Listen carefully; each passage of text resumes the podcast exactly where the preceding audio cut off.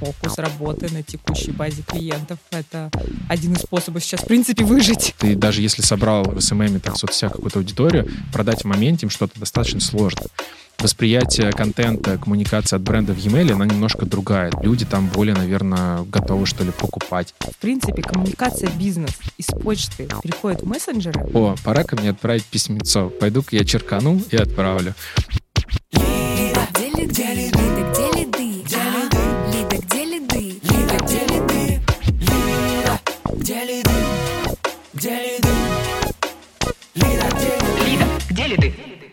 Здравствуйте, дорогие слушатели подкаста «Лиды где лиды». Это Марина Шахова, ведущая подкаста, еще сооснователь, партнер и директор по маркетингу агентства диджитал-маркетинга Media Nation.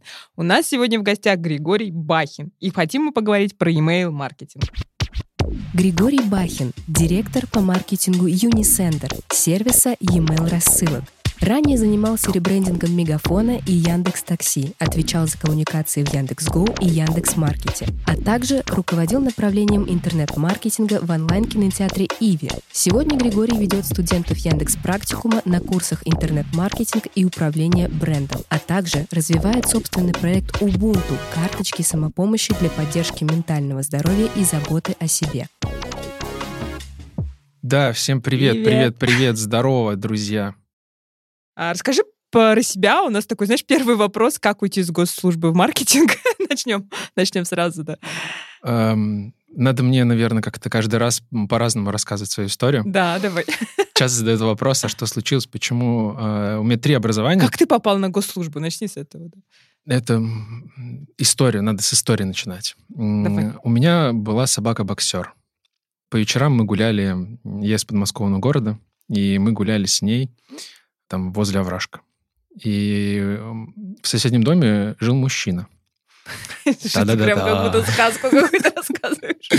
А вот, он работал начальником экспертно-криминалистической службы в городе Вступино, а, и как-то мы так гуляли, он говорит, там, может, Гриша попробует поступить в университет МВД. И, к счастью, для родителей, наверное, к сожалению, для меня им эта идея, мысль понравилась. Они говорят, о, давай, попробуй. Я такой, ну ладно, а что? Ну, мне 17 лет, э, закончил школу, и типа, какая разница, куда идти? Университет МВД, Москва, да, ну, ради бога, окей. А, и два выбора у меня было в МАТИТе, это филиал Ступинского э, Московского института технологического имени Циолковского на инженер системы техника, либо вот попробовать в университет МВД. Я то поступил, и так пять лет отучился, в общем-то, так и попал туда. Все такие истории, наверное, тут из детства. У тебя с собаки-боксера она началась. А, отучился и пошел Ну, а что делать? Э, да, закончил университет, э, причем закончил с красным дипломом. Но уже где-то, на курсе на втором понял, что это не самая желанная моя профессия в жизни. Но выбор был сделан. И, соответственно, на два с половиной года вернулся обратно к себе в Ступино. Там проработал э, на выездах, на экспертизах э, в Ступинском УВД. И ну, меня тянуло в Москву. Я такой думаю, блин, надо как-то переводиться, искать варианты. И проблема была в том, что обычно люди куда-то переводились через увольнение. И я не очень хотел это делать. И я переводом нашел контакты, там как-то просто позвонил в службу кадров в Москву, на Петровку, и говорю, ребят, хочу вас работать, можно перевестись. Приехал, они посмотрели на меня, я на них, они говорят, ну да, давай. И вот я там полтора года переводился, в итоге перевелся, еще пять лет там работал. И ближе к 30 я понял, что со мной происходит что-то не то. Э, я в какой-то прям не то, что уперся потолок, я просто вмазался в него, в этот потолок, и, соответственно, нужно было искать какие-то выходы, куда двигаться. Я попробовал внутри в системе подвигаться, не получилось. Я пытался там идти в министерство, в кадры, в какую-то научную деятельность, ничего не получалось. И я начал бегать марафоны. В 2015 году шальная мысль какая-то в мае пришла, что может мне пробежать марафон, хотя никогда до этого не бегал, а, наверное, больше трех километров. Я тогда писал много работ разных студенческих, работал с текстом, копирайтинг, контент. И пошел учиться на интернет-журналиста в МГУ, и, в общем-то, через полгода нашел первую работу контент-менеджером, и так вот плавно через контент, через SMM стал двигаться в сторону маркетинга, в сторону бизнеса, и там вот за пять лет дошел куда. Слушай, получается, у тебя такой достаточно большой опыт к этому моменту был в МВД, а это как-то помогает тебе и помогало? Ну, смотри, э, я очень много, там, долго думаю про карьеру, и последние, там, где-то полгода я активно консультирую ребят, которые, там, пытаются найти себя в маркетинге, назовем так, в частности, в интернет-маркетинге. Я всегда им говорю, что не надо прошлый опыт свой отрицать. То есть не надо каждый раз начинать с нулевой точки. Прошлый опыт нужно понять, как, что из него взять в новую как бы жизнь. А, если вы там работали, условно говоря, СММщиком и хотите стать там, допустим, не знаю, бренд-менеджером, вот подумайте, посмотрите, что вы там из СММщика. У тебя может... более кардинальная была история. Но на самом деле это хорошая школа жизни была, и это очень хорошие коммуникативные истории были. Приходилось много общаться с разной категорией людей, э, системно подходить к каким-то различным задачам. Я считаю, что это была супер хорошая база с точки зрения а, какого-то системного подхода к жизни в принципе и к работе в частности. То есть, э, хотя вспомнил почему-то такую фразу, э, как сейчас помню, когда я поступил в университет, у нас был урок физкультуры, на улице мы бегали по кругу, и преподаватель физкультуры такой забавный был у нас, э, он говорит, друзья, вы сейчас, ну, такой построил нас, такой ходит и говорит, друзья, вы поймете, что главное это не работа. Мы такие, блин, а что, что, что такое главное? Это что главное? Главное имитация работы. Я такой, о, вот это просто лайфхак для жизни. Вот, и на самом деле, э, действительно, вот полиция, вот эта вот сама такая как бы структура, и, ну, во многих компаниях, даже больше могу сказать, что когда я пришел работать в Яндекс Такси, и стал мониторить соцсети, а, у меня были какие-то параллели, флешбеки, как это называется, да, что как будто я вернулся в полицию, потому что когда ты читаешь сводку новостей про такси, кто кого там куда привез, довез, не довез, и у меня реально была такая же история, когда я просто приходил, заступал на случайное дежурство, брал сводку каких-то происшествий в течение дня, смотрел, кто с кем там подрался и так далее. Вот такие похожие вещи были в СММе в мониторинге. Интро закончили про Unisender и про email рассылки. То есть э, насколько ты до этого уже работал с email коммуникациями? Я работал на первой работе очень плотно с ними. Я, наверное, в день отправлял несколько рассылок э, каждый рабочий день. У нас несколько было разные форматы. У нас была компания B2B сегмента. Мы были, наверное, вендором, таким одним из э, вторым на рынке. Ну, мы там боролись за первое место, но, скорее всего, все-таки по объему были вторые. Э, наши клиенты были, это рекламные агентства, которые перепродавали уже другим брендам, другим компаниям нашу продукцию. У нас была сувенирная продукция, порядка, наверное, 7-20 тысяч SKU. В компании там работало человек 200, наверное, свое производство, нанесение больше 20 видов было. Я вот занимался контент-менеджментом, ведением соцсетей, таргетингом, какой-то контент сам создавал, э, блог вел, то есть запустили мы с ребятами там. И я слал рассылки, в том числе рассылки разного формата. Была рассылка, допустим, тоже меня там спрашивают, или где-то люди сейчас не вкладываются в email рассылки, сколько нужно писем слать. Вот у нас была история, где мы подписали ребят, наших партнеров, на одно письмо в день, чисто один товар а, мы выбирали среди нашего ассортимента, отправляли им в WhatsApp, в e-mail, еще куда-то. То есть люди осознанно подписались на то, чтобы получать от нас письмо там раз в день. Там, может быть, не супер большая база была, да, но она очень хорошо конвертировала. То есть это прям супер горячие наши были э, клиенты, которые, по сути, вот он получает там ручка со скидкой 100 рублей, и он тут же идет и фактически предлагает другим каким-то брендам. То есть вот, вот так вот коммуникация работает. Поэтому там работал очень плотно, в других компаниях чуть меньше, но я понимаю и очень верю в этот канал. Я сам читаю всегда там письма, которые ко мне приходят, и продолжаю там писать кому-то. Я еще человек такой, которому проще написать, чем, не знаю, взять телефон и позвонить. Два тренда, которые сейчас я вижу, которые происходят с e-mail рассылками. С одной стороны, в принципе, коммуникация бизнес из почты переходит в мессенджеры, и это тоже какой, знаешь, там, ну, объективный факт, который мы видим по всему миру и в России в том числе. Если коллеги раньше тебе писали письмо, сейчас, скорее всего, ты получишь сообщение в одном из мессенджеров, причем не обязательно даже рабочим. А потом, если не ответишь в WhatsApp, получишь в Телеграме. Если не ответишь в Телеграме, тебе уже позвонят. Знаешь, как Или Вайбер, отправить. Да. А, да, про Вайбер. Ну, в общем, это один тренд. Другой тренд э, — это то, что происходит последние полгода в России, когда, в принципе, резкое сокращение рекламных каналов и идет переосознание тех инструментов, которые ты вроде уже давно привык там использовать, таких как SEO, таких как CPA и как email рассылки. И такой, знаешь, как а, точно к ним гораздо больше внимания, гораздо больше фокус на них и попытка сделать их еще более эффективными. Это такой второй тренд. Вот они, знаешь, они вроде как э, ну, разнонаправленные, разные, но они вот происходят в этой отрасли. Как ты их вообще видишь и как ты видишь то, что сейчас у вас происходит? Ну, мне кажется, эти тренды не всем понятны. Мне кажется, эти тренды понимаешь ты и понимают, э, ну, многие ребята-эксперты в рынке, но если мы берем сегмент там, малый и средний бизнес, э, я думаю, что они эти тренды не до конца понимают, потому что недавно на конференции там одни из э, партнеров показывали какие-то диаграммы опрошенные, там 10 тысяч партнеров было у них, и ну, смысл такой инсайт в том, что порядка 50% компаний продолжают вкладываться в привлечение новых клиентов, и там 45% вообще не работают с э, e-mail рассылками. И это очень странно, потому что, ну, по мне, я там делю на две больших категории там, да, людей, которые работают и понимают, какой выхлоп и как получать от email рассылок. И вторая категория группа людей, которые думают, что это полная фигня, это какие-то непонятные спам, которые тебе приходят в телефон. Но вопрос, как ты с этим совсем работаешь. То есть, да, по сути, если мы переводим там на какую-то окупаемость, то рассылка практически ничего не стоит. То есть у тебя есть, ну даже просто если мы логически подумаем, есть база суперлояльных чуваков, которые рано или поздно там совершили у тебя какое-то э, действие по отношению к твоему бренду, и ты можешь на них слать разную коммуникацию. Ты можешь с ними просто взаимодействовать с помощью да. этого инструмента. Конечно. Ну вот там пост в соцсетях живет там 5 э, часов в среднем считается, да, то e-mail рассылка, чем больше ты отправляешь, чем дольше, тем больше ты удержишь как бы человека. То есть. И ты его можешь греть там бесконечно. Скорее всего, эффект э, от e-mail рассылки ты получаешь в долгосроке. Поэтому там даже вот есть, э, допустим, метрики, что ROI на каждый вложенный доллар, в зависимости от сферы, ты можешь получать там от 30 до 60 долларов э, возвратной инвестиции.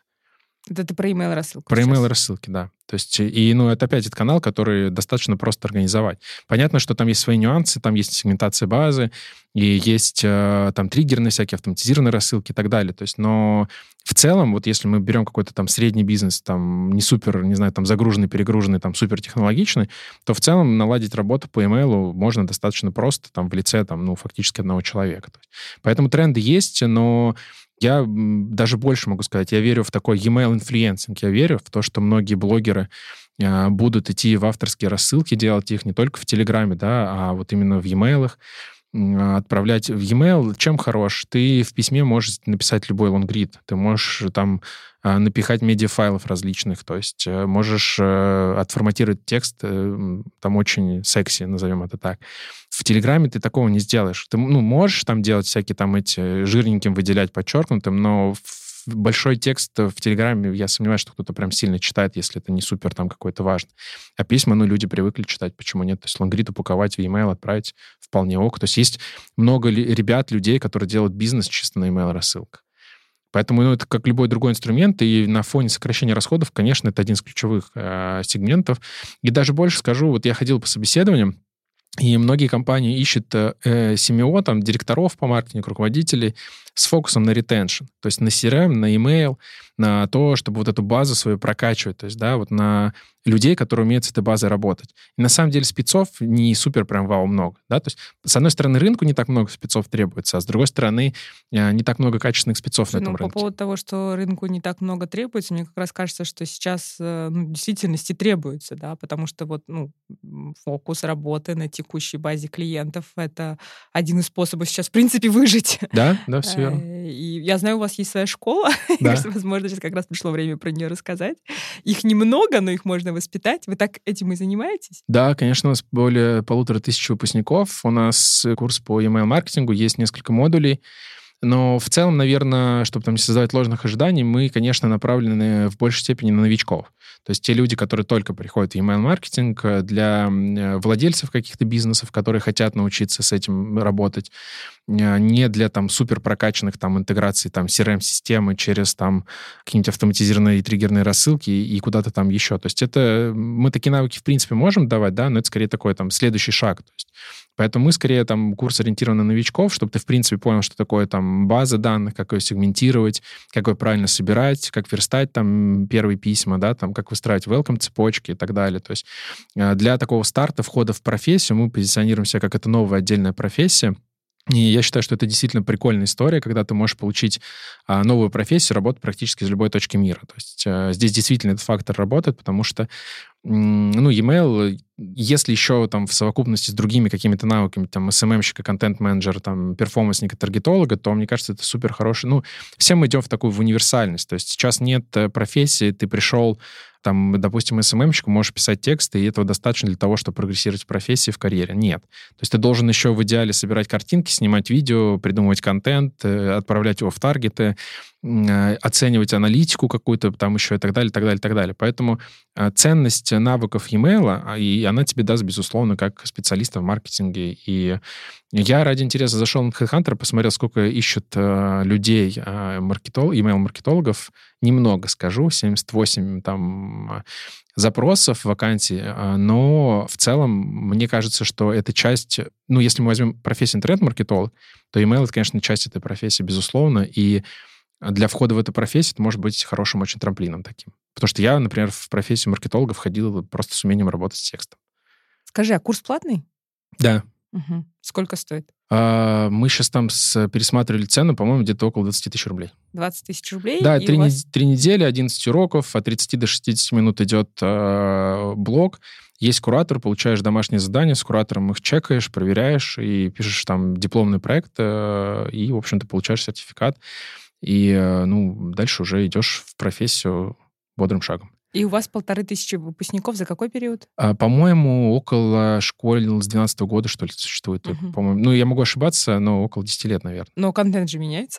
что 10 лет, контент меняется. Ну, конечно, мы 10 лет назад и сейчас. Не-не, мы рефакторим, пересматриваем. Конечно, у нас есть отдельная команда, которая занимается школой, и мы сейчас как раз вот на этапе масштабирования школы, и плюс еще мы активно идем в партнерство. Возможно, в ближайшее время появится совместный курс там с зерокодерами, а, и мы хотим дать такие две профессии в одной, когда человек как раз получит профессию, там, умение работать э, с ноу-кодом, да, и, соответственно, умение работать с email-маркетингом.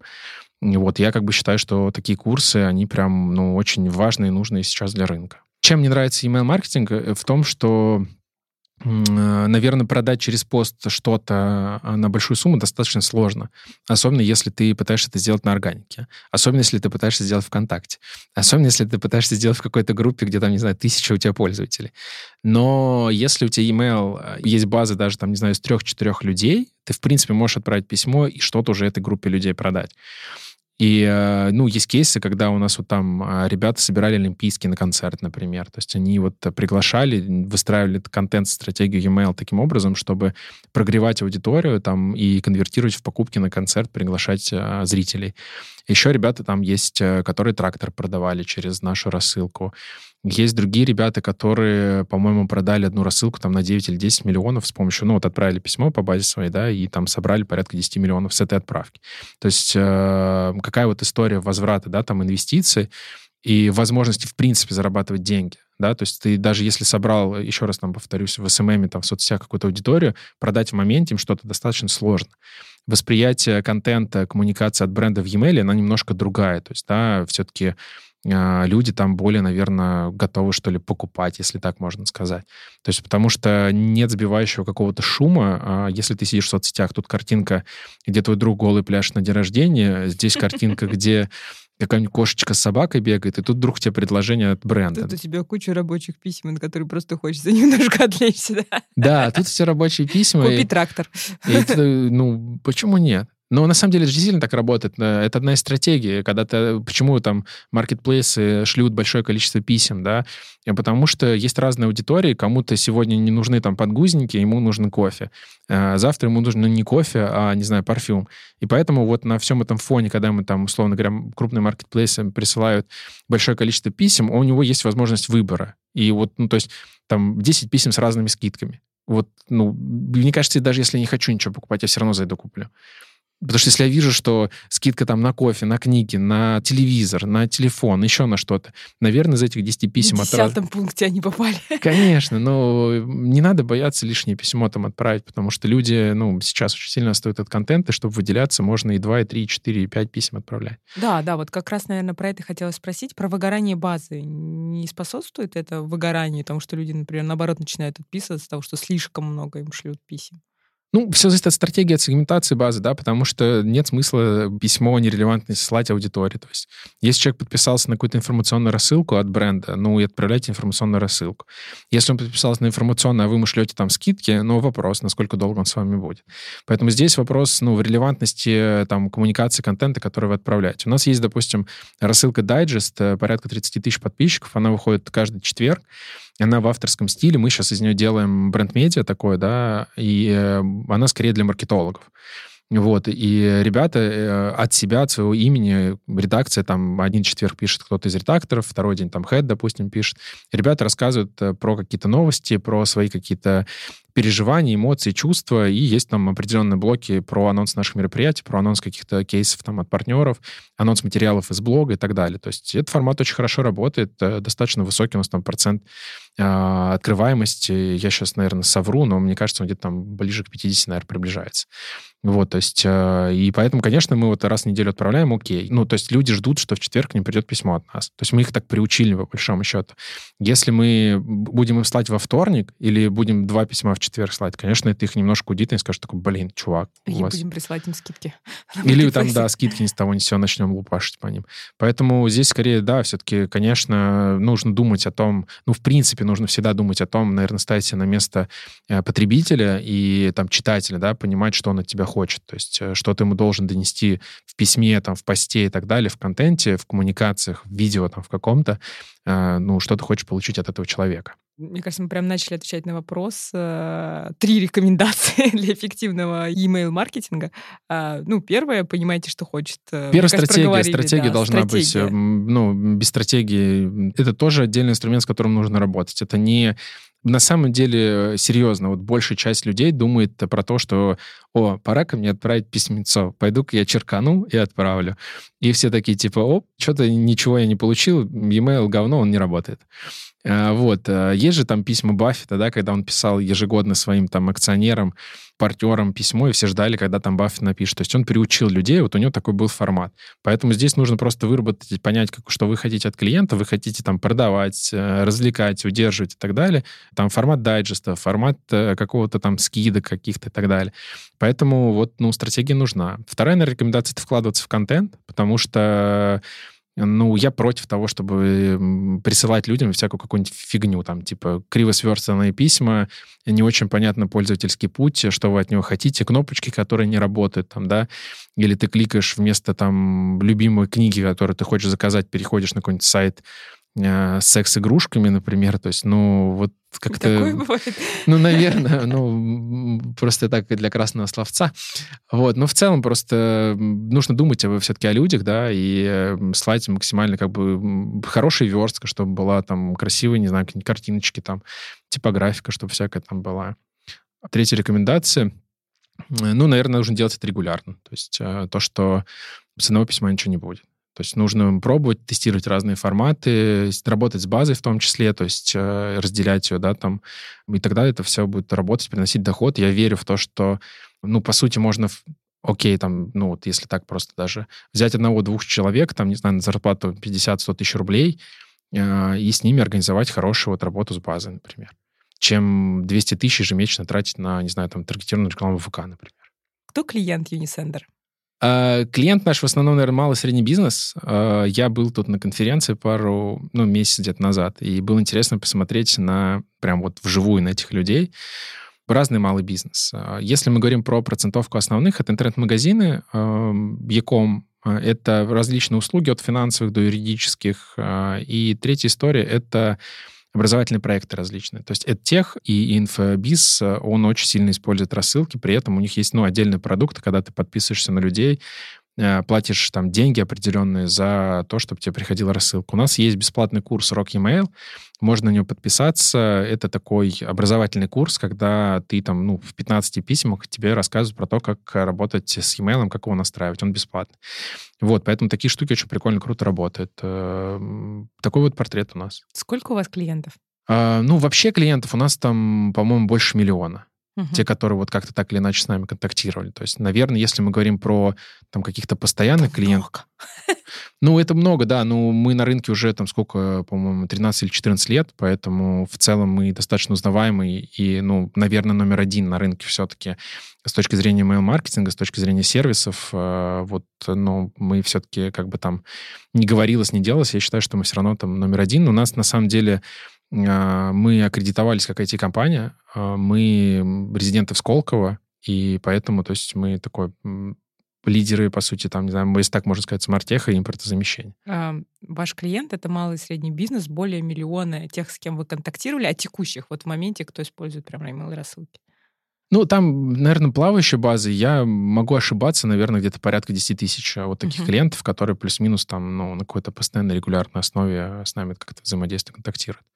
У нас, ну, у нас есть же разные тарифы, у нас есть еще услуги агентства, допустим, когда ребята помогают э, разному бизнесу настраивать э, воронки, стратегии и так далее. То есть у нас есть продукт как школа, да, там у нас есть продукт для крупных бизнесов, для разработчиков Unisender Go, э, есть разные там лендинги, шаблоны тоже, которые мы там продаем. И сейчас вот мы активно развиваемся с точки зрения чат-ботов.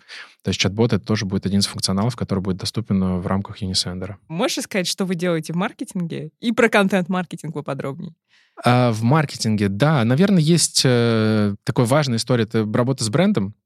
Я считаю, там, что сейчас управление брендом — это одна из ключевых задач для компаний, потому что там перформанс-инструменты немножко снижаются, эффективность от них снижается. Опять-таки, если мы берем сегмент B2B, то там прямую корреляцию выследить бывает достаточно сложно, э, поэтому часто, если ты правильно управляешь брендом, то большой поток органики тебе приходит. То есть, да, и по сути тебе не нужно тратить деньги на привлечение новых пользователей, если у тебя там приходит, ну, не те объемы, там, которые ты тратил бы, если бы у тебя не было там достаточной органики. Вот, поэтому я верю в то, что нужно вкладываться в бренд-форманс и в управление брендом, соответственно. То есть, да, это разные там спецпроекты, контентные проекты, партнерский маркетинг очень круто залетает. Вот мы этим занимаемся, мы запустили вот проект на Черную пятницу. У нас был креатив в виде ларька, где мы раздавали людям различные скидки на школу, на основной продукт. А, мы сейчас активно идем а, в социальную повестку тоже. То есть мы вот с такими делами делаем очень классный, я считаю, будет кейс. Авторские рассылки, то есть про лексику. Мы с ними, вот, я надеюсь, до конца года запустим этот проект. Ну, еще я хочу там всякие офлайновые штуки потестировать, попробовать. Как бы мы не говорили про диджитал, про онлайн. Ну, в целом мы сейчас там собираем, дособираем команду. Вот у нас как раз появляется отдел бренда, вышел новый сотрудник. Нам ивентами будем заниматься более плотно в ближайшей перспективе, потому что ивенты очень важная такая история. Сами будем проводить. У нас вот конференции про Telegram как раз будут, про чат-боты ребята делают, команда чат-ботов делает. Вот. Э, и большой, да, большая работа занимает этот контент-маркетинг. У нас отдельная редакция, порядка, наверное, там 10, наверное, человек, плюс подрядчики. Вот, команда генерит, э, наверное, порядка 500 тысяч трафика ежемесячно. Э, около, наверное, 20-25 материалов. Э, классные кейсы, я считаю, они прям такие форматы лонгрида добротно сделаны на уровне серьезной, хорошей журналистики. Они в целом про маркетинг. То есть это не только про email рассылки, это в целом про маркетинг, про то, что происходит в диджитале. Мы хотим быть и есть такое сообщество диджитальщиков. Мы очень круто еще сейчас здесь качнули а ВК, ребята, там а, практически до 20 тысяч мы выросли за один месяц. А, тоже сообщество таких а, веселых э, чуваков, которые могут там пошутить где-то погранично, да, там такие отчасти веб-панк, рок-емейл, то есть какие-то вот такие территории, на которых мы хотим играть. Хотим позиционироваться в них. Поэтому мы пишем про кейсы, про кухню. У нас есть партнерские разные материалы, где мы гостевые статьи всякие делаем. Мы у кого-то рассказываем, к нам люди приходят рассказывать. То есть контент-маркетинг, я считаю, это прям ключевой. И я, на самом деле, всю жизнь верил. Я как контентщик, который пришел в маркетинг, я очень люблю контент в разном виде. И поэтому вот э, я верю, что сейчас контент-маркетинг — это ну, инструмент тоже там номер один, наверное, среди всех инструментов э, маркетинга, которые есть. Все думают, что контент-маркетинг — это прям супер дорого, но я не могу сказать, что это прям супер дорого. Вопрос, наверное, в то, как ты это все делаешь. Потому что если мы берем там перформанс и там выхлоп с перформанса по разным нишам, ну, вопрос. То есть, да, надо сравнивать. Не всегда там выхлоп с перформанса там, в B2B, например, лучше, чем в, с контент-маркетинга. Поэтому, возможно, я вот там, ну, я говорю, я верю в то, что даже малый бизнес, если он умело работает с SEO, с контент-маркетингом, с блогом, может дать хороший выхлоп, чем, там, не знаю, таргет ВК, который сейчас большие вопросы, насколько эффективно он работает для там разных направлений бизнесов. Скажи, а вот с твоей точки зрения, вот э, когда ты делаешь контент, э, особенно с юмором, какой вообще секрет успеха? Слушай, вот с юмором на самом деле вопрос в том, что, наверное, 90% пользователей приходят в соцсети за развлекательным контентом, а у многих брендов э, это направление в стопе. И тут, ну, как бы, с одной стороны, это понятная история, потому что есть риски. Дошутил, не дошутил, перешутил и получил там волну хейта, но, с другой стороны, как бы странно не шутить, да, вот это, конечно, граница очень тонкая. Но я считаю, что шутить нужно, потому что, особенно если это ситуативно, круто, классно, с интеллектом сделано, ну, наверное, все кейсы там и западные, и российские, так или иначе, те, которые с юморком как-то обыгрывают какие-то стереотипы привычные, да, наверное, не всегда в топе. То есть сделать э, какой-то кейс там без юморка, наверное, в разы сложнее, чем с юморком. Но, конечно, да, нужно думать, э, всегда э, оценивать риски, чтобы не получилась двойная такая коммуникация, потому что сейчас народ такой не очень ну, веселый, не очень веселая ситуация, оно понятно, но вот, конечно, от бренда всегда найдут негатив там даже, где его не будут. Поэтому здесь пиар сейчас, да, там вот какие-то умения оценивать риски, в том числе в маркетинге, это, наверное, такой один из ключевых тоже навыков, которым должен обладать в целом, то, наверное, маркетолог. Угу. Особенно если он занимается контентом с юмором. А, у нас есть классический вопрос в конце. Вообще спасибо, что ты пришел, рассказал да, нам спасибо, про контент-маркетинг, про имейл. Зовите еще. Буду вам истории из личной жизни рассказывать. У нас есть классический вопрос, он э, про то, где черпать силы и вдохновение, где наш гость черпает их. Может, ты тоже поделишься с нашими слушателями. Я черпаю в собакотерапии. Собакотерапии. У меня две собаки, Джек Рассел 10 лет, и, и э, второго мне подарили на день рождения Птипропорционно. А, ему там 9 месяцев, а, мелкий, который бегает, и ты такой вроде, ну, я в основном сейчас удаленно работаю, да, и ты такой вроде где-то подгрузился на встречах, такой думаешь, пойду, дойду до кухни, налью себе чаю, кофе, и этот э, мелкий такой бежит за тобой, такой поигрался и вроде как тебя отпустил. Вот, я занимаюсь бегом, бегаю марафоны, сейчас меньше марафонов, в основном там полумарафон, 10, там, 15-20 километров. Я занимался вокалом какой-то период времени, сейчас просто не хватает времени. И в целом я люблю разные культурные штуки, начиная от фильмов, кино, книг э, до я вот читал как-то театральный бриф, а не театральный маркетинг, как устроен, и смотрел, ну, то есть какие-то пересечения там есть или нет. Потом я читал бриф на то, как э, парфюмерам ставят задачи. Тоже такая прикольная история.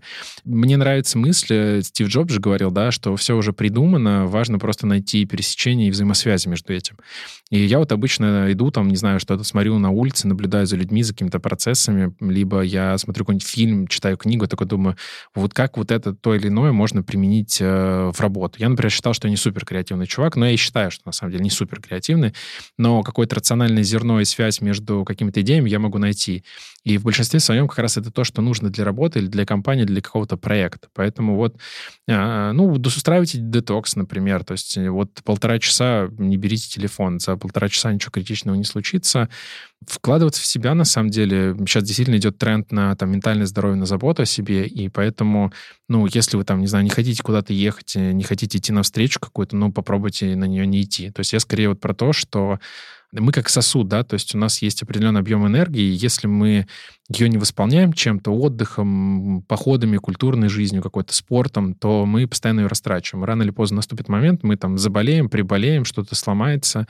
Вот чтобы это не случилось, да, вот важно где-то поддерживать себя в таком каком-то тонусе, в позитивчике, переключаться, перезагружаться, просто выйти даже на прогулку, пройти там, не знаю, километр-два возле дома, это тоже полезная такая история. То есть вдохновение и оно, в принципе, в заботе о себе, да, то есть в каком-то вот умении отслеживать свои какие-то внутренние процессы. И вообще же есть э, hard skills, есть soft skills, а есть еще self skills, да, и я считаю, что а рефлексия, саморефлексия сейчас это один из э, ключевых навыков, опять-таки, да, для маркетолога, чтобы уметь отслеживать свои реакции, Э, почему ты так среагировал там на проект, на замечание, как тебе нужно себя привести в форму, тебе там важные переговоры, важный запуск завтра, значит, тебе нужно, не знаю, сходить в кино, выспаться и так далее. То есть умение осознавать свои процессы внутренние, да, в том числе психологические, психические, то есть там телесные, а это прям, ну, про уровень развития личности в целом говорит. Поэтому вот, наверное, нужно заниматься а, своим развитием в целом.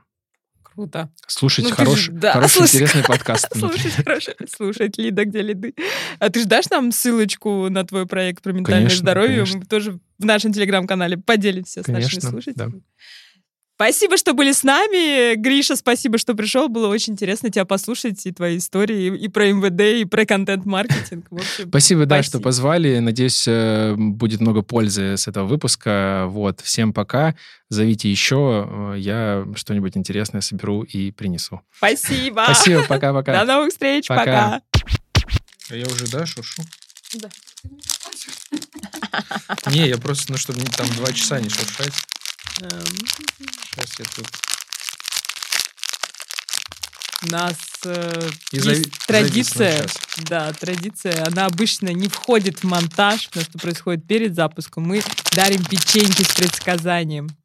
А вот решили, что сегодня будет первый раз, когда печенька появится, предсказание появится в записи. Что там? Что тебе выпало? Ого, ничего себе.